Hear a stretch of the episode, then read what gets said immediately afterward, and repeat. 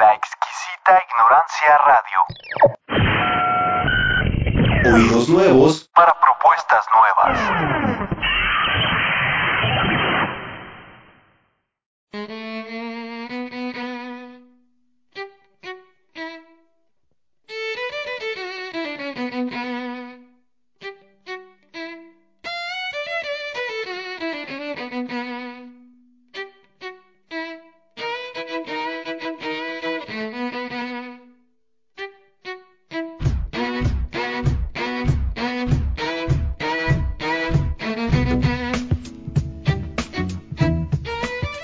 Tardes, bienvenidos a este su programa Diálogos a través de la exquisita ignorancia.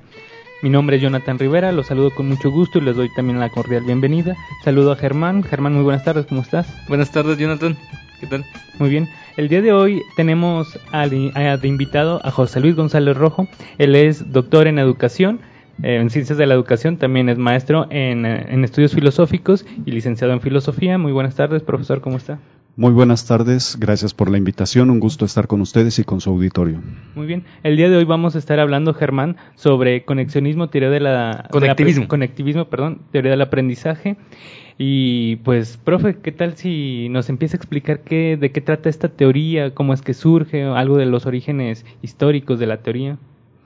Eh, bien, eh, esta, bueno, en la actualidad hay distintas teorías que tratan de dar cuenta, explicar y, e interpretar además cómo se realiza el proceso del aprendizaje en el ámbito educativo, específicamente en la educación formal. Eh, la educación institucional que se brinda en las escuelas. Eh, seguramente es conocido por muchos, pues, esto de la adopción del modelo basado, de educativo basado en competencias en algunos países de Latinoamérica, especialmente el caso de México, que, eh, pues bueno, fue traído desde Europa para eh, implementarse aquí en América, en México, y eh, poner a, a México a la vanguardia en la educación. Ah, antes de, un, de, de continuar, eh, quisiera hacer este un paréntesis. Eh, en algún momento la maestra Ana Cecilia, la doctora Ana Cecilia en Valencia, vino y nos platicó un poquito sobre lo de las cuestiones de las competencias y la educación en México. Nos comentaba que las competencias surgen a partir de, de Europa y esta, este modelo que trataba de estandarizar la educación para que así, por ejemplo, un español pudiera viajar y trabajar en Alemania o un francés en Inglaterra y en Italia y no tuviera ningún problema con, con la cuestión educativa. Entonces hacía una estandarización. Al momento de traerlo a México, pues la situación de México es otra y no hay que nivelar este un tipo de, de educación porque no, no es de país a país. Si es así, Eh, sí, sí es así, pero esta nivelación o estandarización, homogeneización se da en dos niveles distintos. El primero de ellos tiene que ver con la unificación de los mapas curriculares de las distintas instituciones públicas. La mayoría de las universidades, si no es que eran todas, eh, trabajaban con mapas curriculares distintos. De tal manera que eh, cuando una persona que tenía estudios truncos en una carrera quería mig- migraba a otro estado de la República y quería continuar su carrera, pues tenía que hacer un proceso de revalidación de materias. Eh, aparte de toda una serie de trámites eh, legales, de, de, perdón, de legalización de su certificado parcial para reconocerle los estudios, cosa que a veces se tardaba de uno, dos o hasta más meses para poder realizar el trámite. Y una vez hecho ese proceso de legalización, tenían que hacer revalidación porque había materias, planes de estudio, perdón, que no concordaban, otros que sí. Eh, he conocido de casos, tanto en universidades públicas como en universidades privadas, que eh, pues de ir en sexto, séptimo semestre de una carrera, pues resulta que tienen que regresarse a cursar desde segundo semestre, o a veces algunos hasta desde primer ingreso, cosa que era absurdo. Entonces, la idea era eh, generalizar todo el plan de estudios, desde la primaria hasta el nivel superior. En el nivel primaria y secundaria no había mucho problema porque el sistema educativo mexicano que tenía a su cargo la educación básica, pues es un solo sistema educativo. Ahí la homogeneización iba más bien en otro sentido. Eh, pero a nivel bachillerato, media superior y superior sí era necesaria esa homogeneización. Entonces era más bien una unificación del currículo general de la educación superior. Pero también eh, la unificación de los esquemas educativos. eh, el aprendizaje que se enseñaba, o la manera, perdón, en que se enseñaba, y las teorías o las técnicas de aprendizaje que se promovían en una universidad, por ejemplo, pues no correspondían a los modos de trabajo de otra universidad. Entonces la idea era generalizar eh, un mismo esquema de educación para las instituciones de educación superior en esos dos niveles. Entonces, sí, en el caso de México ese era el problema, que de un estado a otro chocaban los mapas curriculares. Muy bien. Mm, Y a, par- a partir de eso también surge, diríamos, en este contexto, sirve como base para el, esta teoría, ¿no? Del conectivismo, nos comentaba. Eh, sí, el- esto de la educación por competencias eh, pone énfasis sobre todo en la no especialización de los sujetos. Eso es parte también de la cuestión de que movió a las competencias en Europa, que eh, por las cuales pues un individuo podía desempeñarse efectivamente y eficazmente en distintos, eh, distintos lugares porque no se trataba tanto de especializarse en, una, en un área de desempeño, sino más bien estaba capacitado o habilitado para poder desempeñarse en cualquier área. Eh, pero la mayoría de los eh, esquemas de educación empiezan a introducir pues la, esto de las habilidades digitales. Cambia de tecnologías de la información y la comunicación, las llamadas TICs, a habilidades digitales. Y eh, estas habilidades digitales hacían necesario que los sujetos no nada más supieran manejar la paquetería básica del Office, por ejemplo, sino que además supieran establecer eh, conexiones de búsqueda de información. Una de las eh, cuestiones que se empiezan a desarrollar en el esquema basado de educación basado en competencias es que eh, los sujetos puedan establecer y, eh, redes de comunicación no solamente eh, entre pares, sino también perdón, eh, no solamente en su región, sino en otras regiones del mundo y colaborar entre pares para poder eh, captar más información, mover más información y poder incluso generar centros de investigación a distancia. En México, por ejemplo, en las universidades públicas, esa es una de las características y condiciones que además se les pide, que los investigadores participen en redes de investigación. Pero para ello era necesario desarrollar estas habilidades digitales. Más que la paquetería, el uso del Internet, los buscadores y las bases de datos a las cuales los es- estudiantes puedan acceder eh, para eh, captar información y establecer conexiones. Entonces el conectivismo empieza a desarrollarse más o menos por ahí del- de los primeros años del 2000, por ahí del 2001, 2002 más o menos en adelante, eh, pero bueno, tiene como antecedente el constructivismo, que fue la- el punto de partida de las competencias especialmente más que el, el cognitivista o la versión cognitivista de este que era la versión piagetana, pues le apuestan más bien a la de Vygotsky que es más eh, centrada en el lenguaje y en la comunicación entre pares. Una de las características de la, de la, de la teoría de, de Piaget eh, sostiene que en última instancia la escuela no es necesaria para el desarrollo del aprendizaje del sujeto. El aprender eh, significa para él pasar de un estadio a otro, eh, eh, modificando las estructuras cognitivas del sujeto en función de sus relaciones con el medio. Y para ello no necesariamente la interacción con el otro es ese motor. La interacción con el otro a través de- del, lenguaje ayuda, acelera ese proceso, pero no es esencial en él. En cambio, para Lev Vygotsky, sí. La- el lenguaje es mediación del aprendizaje y solamente el aprendizaje se desarrolla con pares. Que, sobre todo aquellos que tienen un nivel de conocimiento más elevado que permiten jalar al otro a una zona de lo que él llamaba zona próxima de conocimiento para eh, poder desarrollar su aprendizaje. Entonces, a partir de esto, eh, de esta posición que insiste en la comunicación entre pares, el conectivismo le apuesta la idea de que entre pares el sujeto puede aprender, pero aprovechando las eh, redes virtuales, el Internet. Ahora bien, en, este sentido, ah, a mí me gustaría poder ver cómo se está, está aplicando esto o cómo se intenta aplicar en México, porque de ser así es, es una situación como un poco compleja, ¿no? Se necesita de tecnologías de la información, de Internet, y bueno, a veces la infraestructura de nuestro país no pareciera ser que no siempre da el ancho para este tipo de cosas. Eh, ¿cómo, ¿Cómo es que se pudiera, diríamos, pensar este, una teoría de esta naturaleza para un país como el nuestro? ¿Cómo se intenta aplicar? Bien, ahí creo que, tendríamos que trabajar en al menos una, dos, tres cosas distintas. La primera de ellas es que en tanto que teoría, eh, estas teorías eh, eh, describen o explican, dependiendo ahí del enfoque de la misma teoría, si es más descriptivo hermenéutico o si es explicativo causal, describen el proceso del aprendizaje. Pero una cosa es la teoría y otra cosa son los modelos didácticos que se desarrollan a partir de las teorías. Entonces, en el caso del constructivismo, por ejemplo, se desarrollan algunos modelos didácticos, algunas estrategias de aprendizaje que dieron, dan lugar pues a eh, técnicas didácticas muy, muy específicas que utilizan los docentes para desarrollar esas competencias. Por ejemplo, eh, a partir precisamente de la perspectiva vigotskiana en torno a, que gira en torno al lenguaje, pues el aprendizaje colaborativo, el aprendizaje basado en proyectos, el aprendizaje basado en problemas, en fin, varias eh, técnicas, de, estrategias de aprendizaje se derivaron precisamente de la teoría constructivista.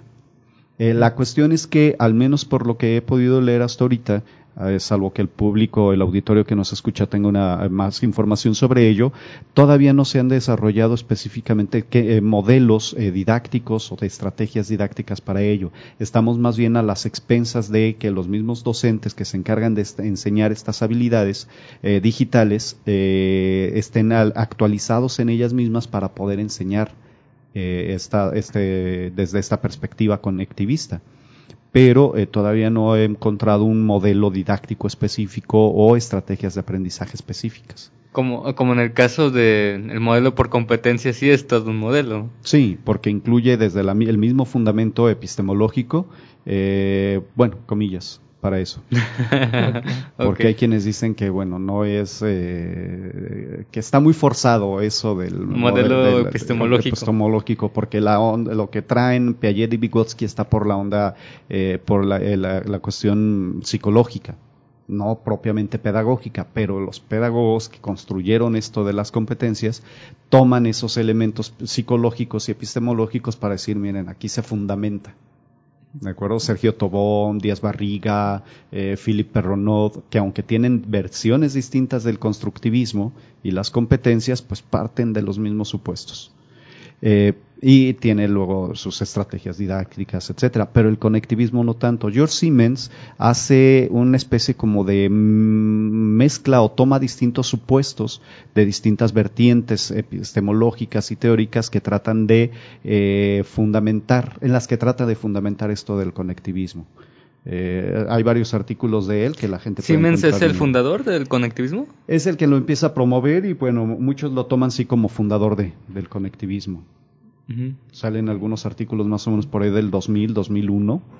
Eh, y lo que hace este personaje es tomar un poquito algunas nociones básicas de teoría general de sistemas, un poquito de eh, pensamiento complejo de Edgar Morin, eh, toma también algunos elementos de la misma biología, de la teoría ecológica de la biología, para señalar pues que toda la realidad está construida en función de redes y que ahora hay un poquito también de la teoría de la era de la información. Toma elementos pues de ahí. Eh, y todo eso lo utiliza para decir que bueno, en una realidad como la global, pues se hace necesario pensar ahora en términos de redes, enseñar en términos de redes. Ahora, hay una tercera, un tercer elemento o tercer aspecto en función de su pregunta, que es pertinente señalar, porque su pregunta era específicamente si esta teoría se podía aplicar específicamente al caso de México. Eh, y para ello tendremos que pensar primero en que los docentes tenemos que capacitarnos específicamente con el trabajo de redes, pero no nada más los que enseñan habilidades digitales. De una u otra forma, los docentes, sobre todo los que somos profesionistas dedicados a la docencia, pues tenemos el problema de que no conocemos otras áreas. Los maestros que son normalistas, pues lingili lingili nos tienen mucho terreno ganado, porque ellos eh, pues están especializados en enseñar, E igual enseñan matemáticas, que enseñan español, que enseñan biología, que enseñan muchas cosas. Mis respetos para los docentes normalistas por dos razones, porque enseñan mucho de todo, saben cómo enseñarlo y porque tienen el hígado para soportar a los críos. sí, punto importante, ¿no? Para poder eh, enseñar y más a, a niveles básicos. Sí, Mm. sí, sí, sí. Y bueno, esto eh, eh, para terminar y eh, poder eh, generar el diálogo, porque eh, eh, nada más para precisar esto. En ese sentido, entonces, muchos profesores no estamos capacitados o no tenemos los conocimientos para enseñar en otras áreas y generalmente remitimos ciertos saberes al que los sabe como especialista. Bueno, yo sé de filosofía o de historia o de español o sé, sé de esto, pero si tienes dudas de otra cosa, ve pregúntale al maestro especialista en. Por un lado está bien, es parte de la especialización, pero lo que exige, lo que se exigiría en el sistema, perdón, desde la teoría conectivista, es que se pudiera enseñar cualquier disciplina de estas que acabo de señalar desde la perspectiva conectivista, que pudiéramos utilizar las redes de información y eso implica que los maestros debemos ser hábiles eh, digitalmente, que podamos usar, podamos usar las tecnologías de la información. Ah, Ahí no, bueno, veo que neces- eh, nos enfrentamos a, a, una situación bastante compleja porque veo que el profesionista, ah, no sé, en este caso particular nuestro como filósofos, por ejemplo, que tanto podríamos eh, involucrarnos, por ejemplo, en otras áreas, un poco, por decirlo así, pues más alejadas como química, en, en cualquier caso, eh, y, y poder eh, hablar de eso, ¿no? Tendríamos que, nos implicaría como un trabajo mayor para poder estudiar eh, o alguna otra área, ciencia, disciplina, y poderla luego impartir, enseñar. Eh, pues bueno, eh, alguna vez alguien me dijo, no recuerdo quién de mis profesores, que si hay una disciplina o más bien un profesionista que deba saber mucho de todo, es el filósofo. Sea, tal vez la carrera más culta que debe existir. Yo por eso a veces reniego un poco con mis estudiantes cuando de repente descubro que no saben de historia. O sea, no que se sepan de memoria los datos, nombres, fechas, lugares, etcétera, pero un mínimo de bagaje histórico que nos permita contextualizar las teorías filosóficas. Entonces sí, el filósofo tiene que ser un poquito de todo. Pero en, eh, si lo vemos desde la perspectiva educativa, sí es un problema eso porque eh, pues la idea es que desde la perspectiva del conectivismo se puedan eh, enseñar estas disciplinas eh, aplicando estas habilidades digitales que se puedan establecer conexiones, identificar bases de datos, por ejemplo, donde los estudiantes puedan encontrar información específica sobre ciertos temas y poder leerlos además. Eso supone que al momento de que el muchacho se enfrenta a la lectura de esas, de esas fuentes ubicadas en esas bases de datos, el maestro tenga un mínimo de conocimiento de esas fuentes. Sobre todo porque eh, hay ciertas fuentes muy, bases de datos, perdón, muy, muy especializadas que compilan información de áreas específicas como biotecnología, por ejemplo, bioquímica, genética, eh, psicología, eh, hay muchísimas áreas. Y eh, pues el maestro que quiere enseñar eh, desde esta perspectiva de redes, pues tiene que conocer esas, la- la- no todas, porque quién sabe cuántas haya, pero al menos muchas bases de datos que pueda conocer su contenido, cómo están ordenadas, cómo están clasificadas, qué clase de información tienen, en qué idioma lo tienen. Porque de repente eh, uno, ah, sí, vayan, consulten tal base de datos, eh, busquen tal y cual eh, artículos y de repente, oiga, profe, pues es que están en francés o están en italiano o están en alemán. ¿Y mm, cómo, cómo los leen? Y más uno como maestro pues no puede también cometer esos errores de mandar a buscar a la gente en fuentes de información cuando ni siquiera uno las conoce. Bueno, eh, que quizás exige un cambio también de hábitos y de cultura en muchos aspectos también para los docentes, porque con los cambios tecnológicos también a veces muchos se quedan desactualizados, sobre todo para aprender simplemente a instalar cierto tipo de programas, interactuar con, con redes sociales, utilizar ciertas tecnologías o medios en Internet, donde a veces los mismos profesores le tienen miedo a aprender a veces, los más grandes ya, a una computadora, ¿no? No se diga a navegar en internet, en hacer una videoconferencia, no sé, en otro tipo, eh, usar todos esos medios digitales. Mm, ahora bien, pero en- a- adelantando también un poquito más otra pregunta, eh, aunque ciertamente no estamos hablando del modelo por competencias, sí me gustaría saber su opinión de algo al respecto porque digo, esto todavía es, el conectivismo todavía no se convierte en un modelo, usted nos dijo, de este educativo, con estrategias y todo ello, ¿no? Sin embargo, el, este otro gran modelo que sí fue el modelo por competencias, tuvo un montón de críticas, este, de detractores y de muchas voces que parecen decir que no salió tan bien esa cosa, que más bien fue algo negativo. Eh, pero esto que es algo, esto que fue es un antecedente al conectivismo, si en dado caso se aventurara una especie de modelo este, en base al conectivismo, ¿qué pudiera garantizar que ese otro modelo va a salir un poquito mejor que este otro que parece ser que, que realmente generó más problemas y dolores de cabeza que, que a lo mejor ventajas? Eso eh, depende eh, de varias cosas. La primera de ellas, eh, ¿qué es lo que se busca al instaurar o implementar un modelo educativo? ¿Cuáles son los fines que se persiguen con ello? Porque este, este modelo basado en competencias eh, fue impulsado sobre todo por la presión que se ejerció sobre México en el caso específico para elevar los estándares de los niveles de, acreditación de los grados académicos porque en términos generales México estaba muy muy por debajo de la media en relación a otros países a nivel global eh, en el nivel educativo, mucho índice de reprobación y también muy bajo índice en la capacitación de los sujetos. Los sujetos salían mal preparados para poder desempeñarse en ciertas cosas que el mercado eh, global exige. La OCDE, por ejemplo, la OCDE eh, insistía, presionaba mucho con esa transformación. Por eso eh, la importancia de ciertas pruebas como PISA o enlace a nivel nacional, PISA a nivel internacional y otras pruebas que ahorita no recuerdo los nombres, para eh, determinar el lugar que tiene un país dentro del ranking en el nivel educativo.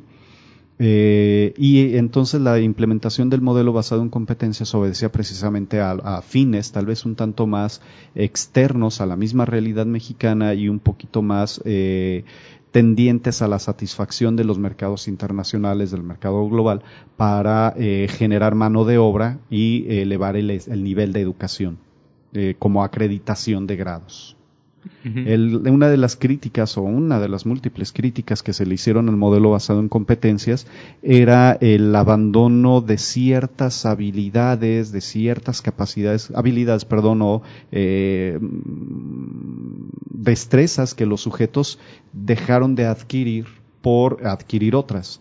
Eso es parte, no sé, ahí eh, voy a especular un poquito, pero eso es parte del proceso que, de las implicaciones del proceso de dejar una cosa y adoptar otra.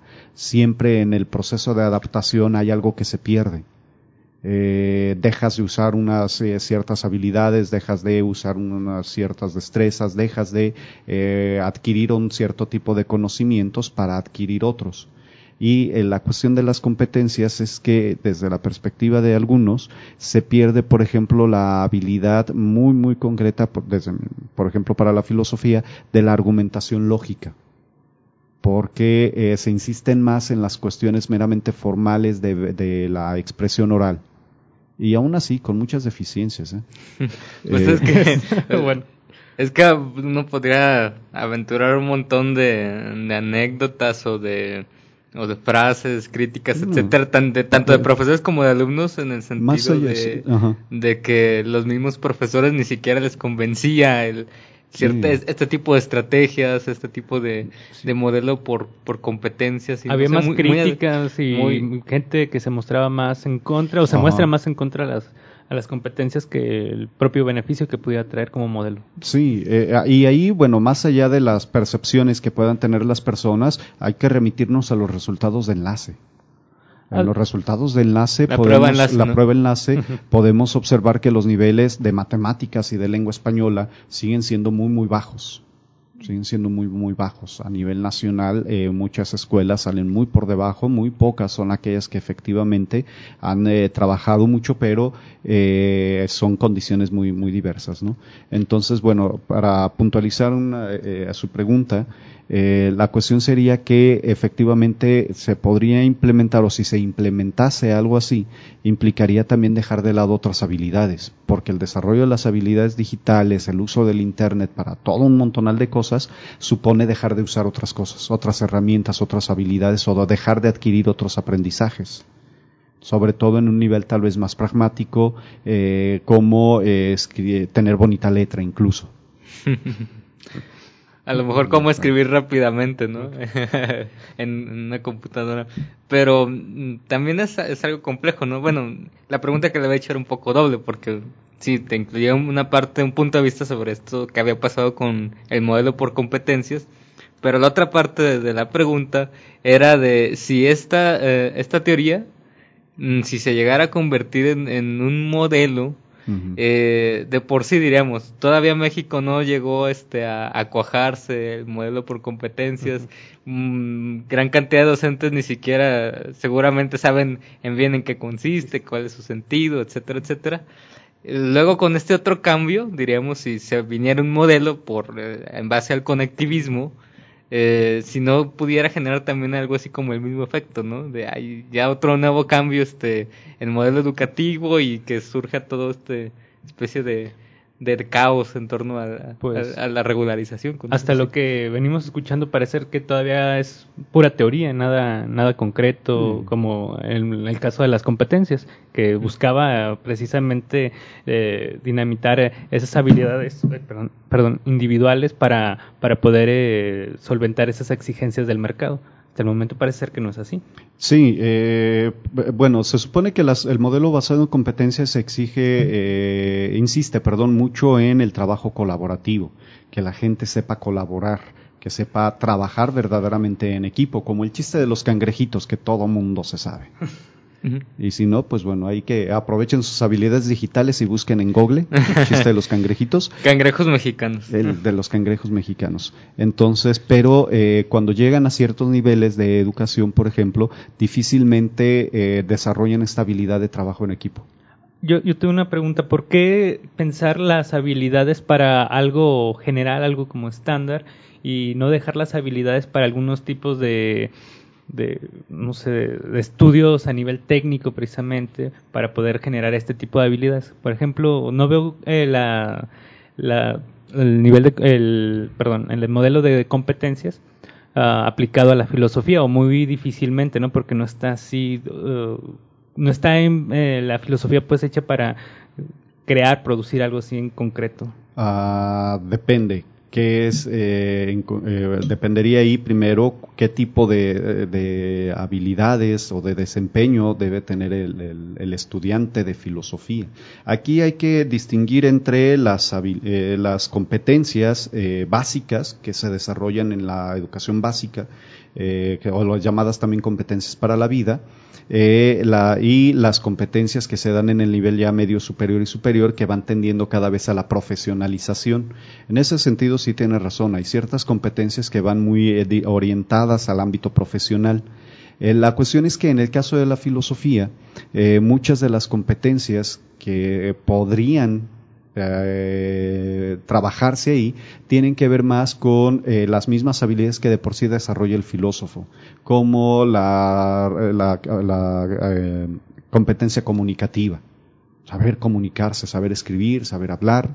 dentro de ella, pues está la competencia argumentativa o saber construir argumentos estaría la competencia también de eh, trabajo colaborativo, trabajo en equipos, la comunicación sobre todo, para trabajar precisamente en redes o trabajo colegiado.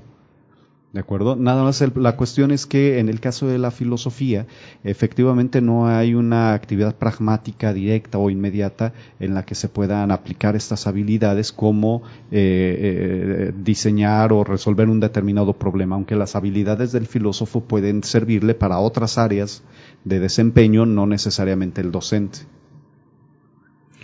Por, ejemplo, hasta las hasta para eh, dirigir, para gestionar información, un filósofo puede utilizar sus habilidades de análisis y de síntesis. Sí, porque veo que quizá el modelo, bueno, la teoría, perdón, conectivista, pudiera servir más a la formación de un filósofo por esta cuestión de establecer eh, las conexiones y poder, eh, a partir de las tecnologías de la información, llegar a, utilizarlas de, un de una mejor manera o con mejor provecho, a diferencia de las competencias que están más enfocadas a, a un ámbito quizá más, más de tipo global y en insertarse eh, en una empresa, en- eh, no sé, algo así. Sí, eh, bueno, muchas de las competencias que se enseñan, por ejemplo, en el bachillerato, tienen, eh, van tendientes también a el emprendedurismo, que los muchachos puedan, sean eh, eh, hábiles, aptos para, también para eh, desarrollar su propia empresa. Pero no es algo que veríamos, por ejemplo, en un filósofo, porque nuestro campo de acción, eh, aunque es vasto, es relativamente amplio, poco explorado en algunos campos, eh, no tiene este nivel de pragmatismo, no vamos a fundar una empresa como una estación de radio, no sé, se me ocurre. Bueno, y, quizás hay una Pero- aquí. Pero eh, porque el carisma de la filosofía es muy, muy distinto a estas otras profesiones, ¿no? Y bueno, la teoría, pero sí es, es importante esto que señala. Finalmente, eh, esta teoría eh, conectivista eh, nos eh, ayudaría muchísimo a entender el fenómeno de, establecer redes, de vínculos, nodos de información con otros centros de investigación. Eso es interesante porque alguna vez me, puse a revisar, por ejemplo, los centros de investigación a nivel internacional que trabajan pensamiento medieval. Son muchísimos. Hay muchísimos que trabajan cultura medieval. ¿Se ha conectado usted con ellos? Alguno que otro. Eh, sí, por, eh, por, eh, por eso me he, especializado más en pensamiento medieval, porque de repente uno encuentra cosas muy, muy interesantes de lo que están investigando y por eso uno hasta se encuentra con fuentes que uno ni siquiera había contemplado, ¿no? Ah, está el autor, ni sabía que existía ni que tomaba. O, que- o que existieran tantas personas con los mismos intereses también, ¿no? Sí, también, y así ya uno no se siente tan solo, ¿no? Sí. De repente uno de con ciertos temas muy raros puede parecer aquí como alguien totalmente... Sí, perdido en el mundo, ¿no? Le de- ahí le encargo a ver si puede hacer conexiones con la historia, con la con la escuela de los anales francesa eh, que trabaja mucho el pensamiento medieval. Ah, bien. A ver qué tal. Bueno, Bueno. vamos, ¿Vamos a ir un brevemente un corte y ahorita volvemos.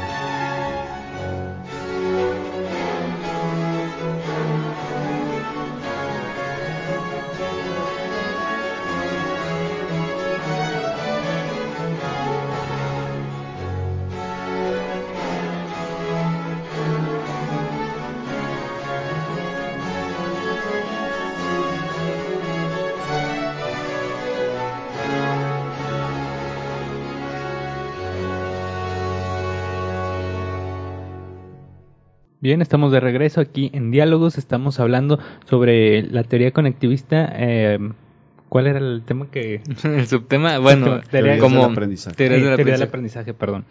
Eh, para ello nos está acompañando el doctor José Luis González Rojo y nos quedamos hablando sobre, sobre esta teoría donde ah, hacemos quizá una especie de relación eh, donde encontraba pues eh, mucha, muchas otras eh, instituciones que estaban trabajando cuestiones medievales. Sí, es uno de los eh, hallazgos, por ejemplo, que tuve hace algún, hace algún tiempo, porque de repente me di cuenta que había mucha gente que sí comparte este mismo interés. Y eso eh, lo- nos remite, lo comentábamos fuera del aire, precisamente a uno de los, una de las ventajas de, de esta eh, de este trabajo en el entorno virtual es que eh, hay acceso a fuentes que difícilmente se pueden conseguir en una determinada región. Eh, comentábamos, por ejemplo, de los textos que se digitalizan de fuentes eh, que eh, antiguas, por ejemplo, y que uno no tan fácil puede viajar a algún otro país para consultarlas directamente, pero que ya digitalizadas a través precisamente de la creación de estas bases de datos, pues uno puede acceder a esas fuentes y trabajar una investigación a distancia. Aunque bueno, eso es eh, resta un poco el encanto de tener el texto original en las manos. Eh, a mí que me ha tocado más de alguna vez tener los textos antiguos, por ejemplo, aquí del fondo, de los fondos históricos de la biblioteca de- del Cook, eh, textos del siglo XVI, XVII, ojearlos, eh, el aroma, la textura de, los escritos, ver a los ver la, la tinta tal cual en, lo- en los textos, pues es una experiencia muy, muy eh, emocionante. Pero, eh, pues, una de las ventajas que tiene esto de digitalizar textos es que me permite eh, hacer una investigación a distancia sin eh, gastar mucho tiempo en trasladarse, porque además es una inversión de dinero muy, muy fuerte y a veces las instituciones o a veces el bolsillo de uno no ajusta para eso.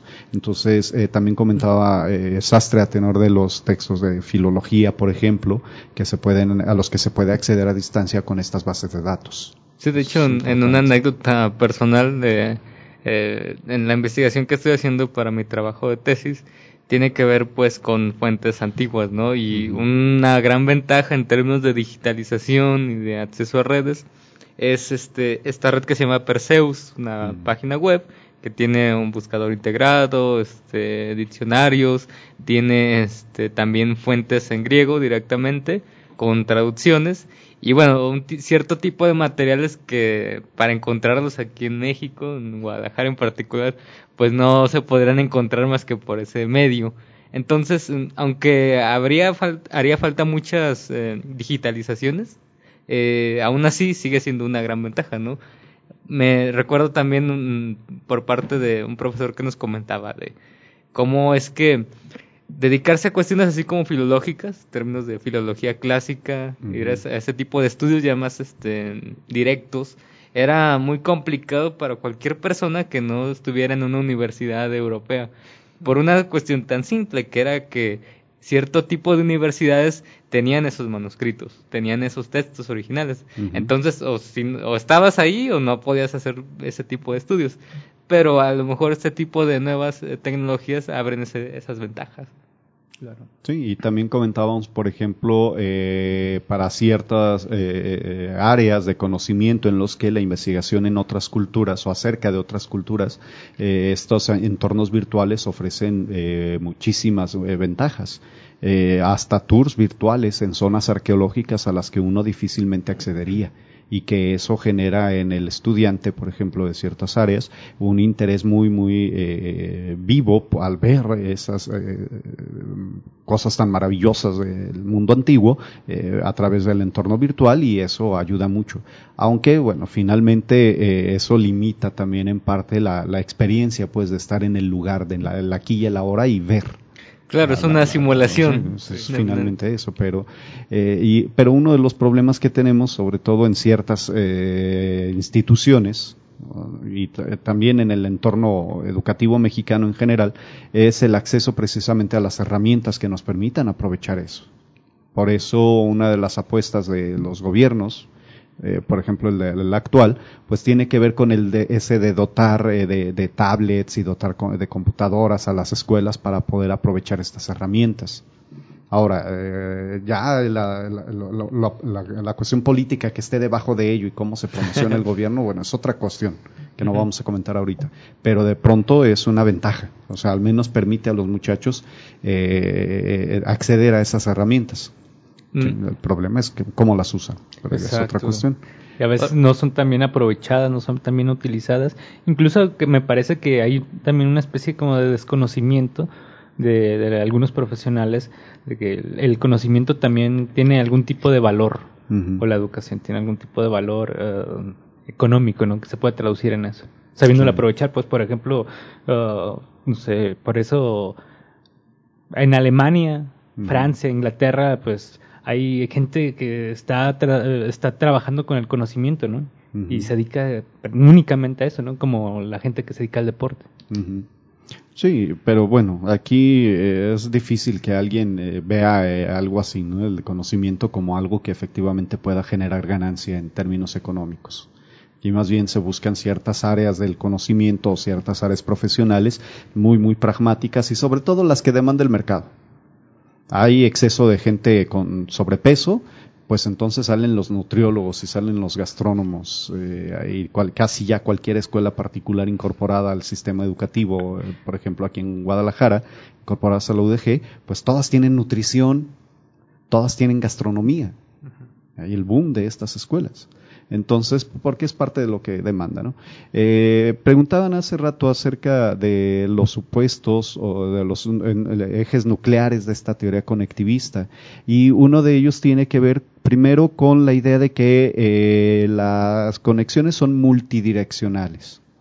Es decir, no es un trabajo, un proceso lineal de acceso a la información, sino que eh, el sujeto puede desarrollar, según esta teoría, eh, la habilidad para establecer distintas conexiones a la vez y manejar esas distintas conexiones eh, eh, simultáneamente que pueda eh, reconocerle el flujo de información que viene de un lado, pero que también puede reconocer que hay otros elementos que complementan esa información en otro, eh, en otra red, en otra base de datos o desarrollada con, eh, en otros lugares y puede establecer esas conexiones y eh, a est- él mismo ser además motor de flujo de información, no nada más receptor.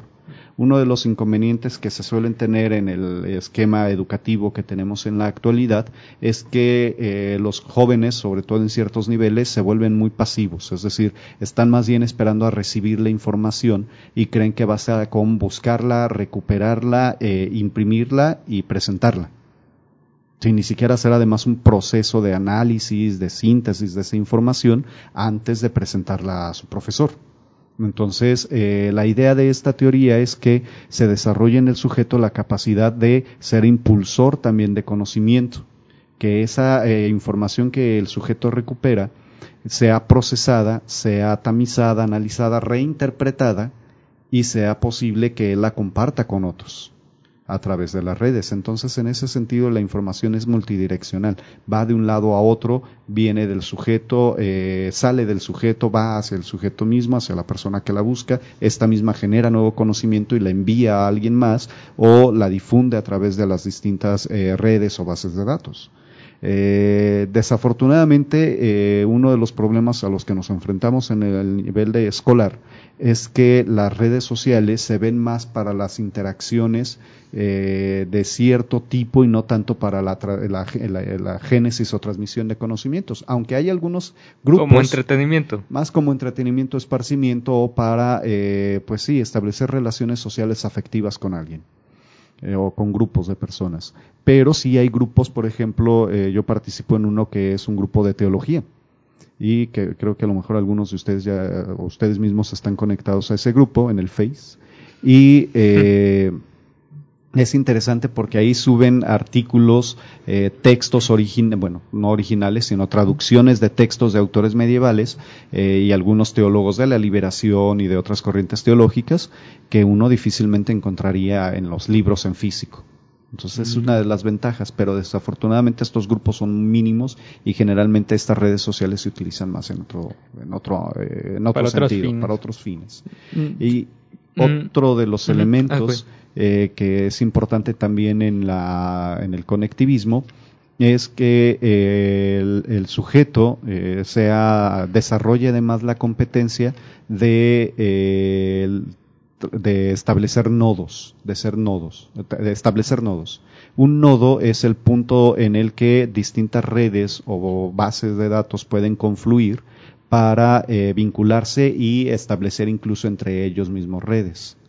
Entonces, eh, la teoría general de sistemas asume que eh, toda la, todo sistema no es- está compuesto solo de elementos, sino que puede haber subsistemas al interior y los elementos no valen tanto por sí solos, sino por las conexiones que establecen entre distintos subsistemas y forman parte del sistema, de tal manera que eh, hay una interacción dinámica entre las partes y el todo en, una, en, la, en, una, en un sistema. Entonces, llevado esto a las habilidades digitales, la idea es que los sujetos vayan conformándose eh, no solamente como receptores eh, y emisores de información, sino también como estos nodos, este punto en el que distintas redes pueden conectarse. Ser algo así como un gestor estratégico, como suelen hacer algunas empresas, por ejemplo, para tener proyección internacional. Se vuelven socios estratégicos. A lo mejor no producen, a lo mejor, eh, pero pueden funcionar como una empresa que capta lo- lo- los productos de una, dos, tres, cuatro empresas y ellos las comercializan, comercializan esos productos eh, para relanzarlos después y obviamente ellos también obtienen una ganancia. Entonces la idea es algo más o menos semejante que un sujeto pueda conectar distintas redes, que eh, se convierta eh, un sujeto o un grupo de sujetos en una red, eh, en un nodo, perdón, de información y que permita el flujo de información entre redes. Curioso, algo así como esta radio en internet pudiera servir también de, una, de un modo semejante, ¿no? Dado que hay también un flujo de información de distinta naturaleza, distintos profesionistas, gente que se conecta o que no se conocía desde antes de, de asistir a la radio quizás a través de redes sociales, que puede acceder a contenidos de otros profesionistas, etcétera, ¿no? Y bueno, en la medida también eso es un circuito que se va más retro- retroalimentando. Sí, y bueno, no soy experto en medios públicos, eh, ahí habría que invitar a algún analista especialista en ello o alguien involucrado en ellos, pero por ejemplo hemos escuchado más de alguna vez que ciertos medios públicos como eh, el del IPN en el DF o incluso aquí el Sistema Jalisciense de Radio y Televisión, de repente establecen eh, convenios con otros eh, medios públicos en otros países para compartir estos bloques de, de información, programas, contenidos, eh, o tr- retransmitir programas, por ejemplo, o eh, pues no sé, convenios de distintos tipos. Entonces, Esto que acaba de comentar el doctor Rojo me recuerda mucho a un, un blog, bueno, un, un sitio web que se llama Nodal.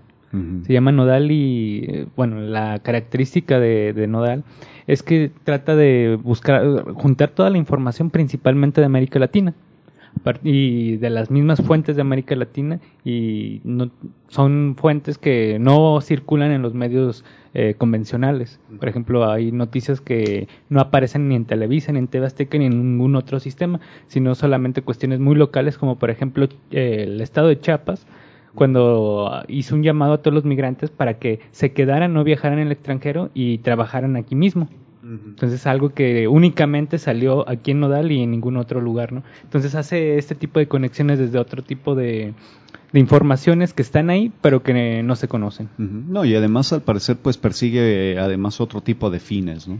Eh, tal- meno- mucho menos comerciales, obviamente, mucho menos a lo mejor enfocados a las, a las demandas que el mercado exige eh, o tiene, pero eh, sí con una relevancia, ¿no? Eh, a mí, por ejemplo, eh, me, me llama mucho la atención también cómo eh, estos medios alternativos, eh, por ejemplo el Internet, pues eh, nos muestra eh, páginas o eh, hay gente que construye, fabrica, hace sus páginas, las eh, monta en el Internet y uno no, se, no, no, tiene ni, no tenía ni la más mínima idea del tipo de contenidos que en ciertas regiones de Sudamérica, por ejemplo, se hacen en torno a eh, cultura indígena, difusión de lo que producen algunos pueblos, algunas comunidades muy localitas, eh, aparentemente, pero que a través de la red de repente empiezan a tener visitantes, no solamente en la misma página, sino gente que va a, mi- eh, a esos lugares, los visita y empieza el flujo de turismo. Entonces es, es interesante ese tipo de fenómenos. Y la teoría conectivista eh, del como teoría con- del aprendizaje, pues se supone en principio que fomenta o tiende a fomentar en los sujetos esta, eh, esta interacción entre individuos. Claro. Aun- Aunque ante todo esto también hay un gran reto, ¿no? Porque tradicionalmente, eh, diríamos, mm, bueno, incluso cuando desde que yo estaba chico, los profesores siempre eran como grandes referentes de todo lo que uno no sabía hacer, eh, tanto a nivel de eh, técnica como incluso a nivel de conocimiento. Y bueno, uno acudía a clases o a los profesores precisamente porque sabían hacer muchas otras cosas que uno no. La cuestión a lo mejor aquí con esto es, es compleja porque parece ser que este tipo de nuevas tecnologías surgen de manera muy rápida, muy espontánea, las redes, este tipo de interacciones y pareciera ser que el- aquellos este, que, que están en, un, en una generación más, más hacia arriba, son mayores, esto es también nuevo para ellos, ¿no? Entonces, ¿cómo podría ahí este, los profesores enseñar algo que también ellos mismos desconocen a los que vienen debajo? Entonces, eso también genera una, una complejidad en términos de, bueno, ¿cómo voy a enseñar algo sin antes yo saber también moverme en ese, en ese entorno virtual, en ese entorno informático, cuando a lo mejor incluso los, los más chicos ya lo dominan mejor que el propio profesor? Sí, eso me recuerda, alguna vez platicando, profesor, eh, comentaba, pues, a- sacaba a relucir a, a Hannah Arendt, en el que decía que la educación eh, para el futuro está pensada desde el pasado. Y el profesional, pues, a veces mm, sigue pensando en cuestiones del pasado y no precisamente del presente y del futuro.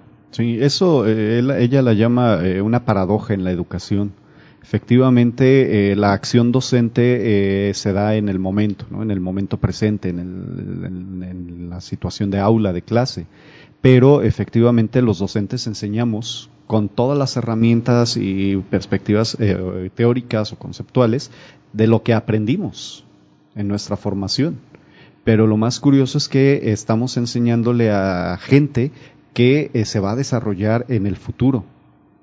Y que ahora, por ejemplo, que estamos formando eh, futuros filósofos o futuros abogados, futuros administradores, futuros eh, físicos, futuros, etcétera, eh, pues muchas de nuestras estrategias de, de enseñanza, pues están en función de cómo aprendimos a enseñar eh, ya sea por la experiencia o porque sí nos aventamos un cursito ahí de pedagogía o porque efectivamente es- estudiamos pedagogía y nos dedicamos a la docencia, pero Hannah Arendt dice, bueno, es que al final de cuentas todo eso viene eh, del pasado, está sustentado por las generaciones anteriores, pero la educación que le estamos brindando a los jóvenes eh, debería prepararlos para que en el futuro ellos puedan desempeñarse de una determinada forma, la forma esperada, como espera la sociedad que ellos se, se- se desempeñen.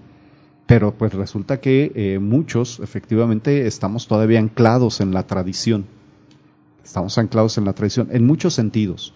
Muchos todavía enseñamos al estilo muy conductista de eh, el mono ve, el mono aprende. Yo lo hago, ahora tú repítelo y lo vas a repetir unas 100 veces hasta que te salga como yo quiero que, que salga o como yo lo dije. Entonces enseñamos en ese nivel todavía. O incluso, eh, pues todavía están los que, eh, pues llegan, dictan su clase, hablan y lo que capta el alumno y lo y cómo lo estructure. Y eso sabrá Dios si el alumno efectivamente capta algo. Pues estamos llegando al final del programa. Eh, profe, ¿algún tipo de conclusión que quiera dar y alguna recomendación bibliográfica? Eh, pueden buscar de George Siemens eh, distintos artículos que están publicados en el Internet. Son varios, varios artículos, eh, pero búsquenlo así como referencia conectivismo y teorías del aprendizaje. La mayoría de los artículos que se van a encontrar son artículos en los que el autor eh, hace más bien una comparación entre el conectivismo, el constructivismo y el conductismo. co- Son las vertientes pedagógicas eh, más eh, comunes, o perdón, más eh, eh, relacionadas con, con esto. Y, eh, pero si lo buscan así por el autor van a encontrar varios como referencia general.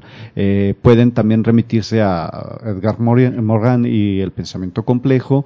Eh, y hay un autor que se apellida Driscoll que también eh, trata precisamente acerca de los aprendizajes, las teorías del aprendizaje y entre ellas menciona pues el conectivismo.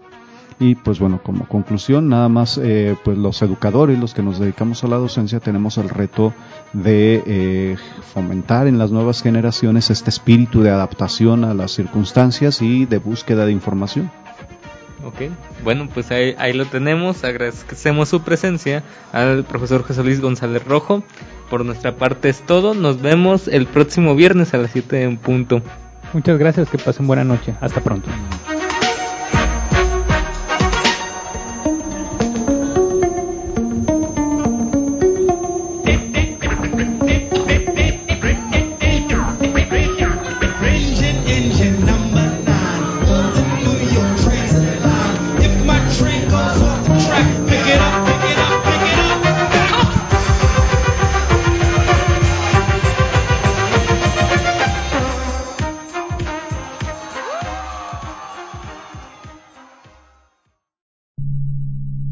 La exquisita ignorancia radio.